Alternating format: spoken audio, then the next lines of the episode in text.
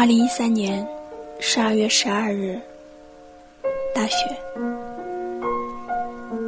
今天学校迎来了第一场大雪，天气很冷。早上起来的时候，你应该是回去上班了，路一定不好走吧？昨晚十点多，一个学弟给我打电话，向我报告你的行踪。他说晚会结束后，你和大家去吃饭了。他敬了你酒，你依旧是一副很权威的样子。他还说，你西服里面穿了一件圆点的针织衫，显得特别年轻和可爱。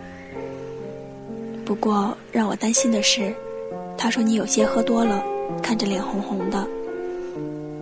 可我担心也是白担心，既不能打电话关心一下，也不能为你送些东西去解救。打完电话。我一直在想，我们对视的那个瞬间，也许是我想太多，总觉得我们之间比以前更尴尬了。或许你早就知道我喜欢你，或许你已经听到了电台，那么你的沉默便是委婉的拒绝了吧？可是无论如何，我都已经决定，离校那天要和你表白了。不是想要个结果，只是不想大学再留下一丝的遗憾。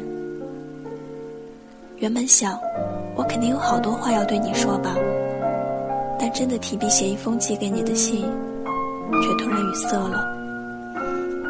表白是变相的索取，我生怕我突如其来的表白会让你感到不安，怕你太善良，会因不能给我一个承诺而心存愧疚，所以。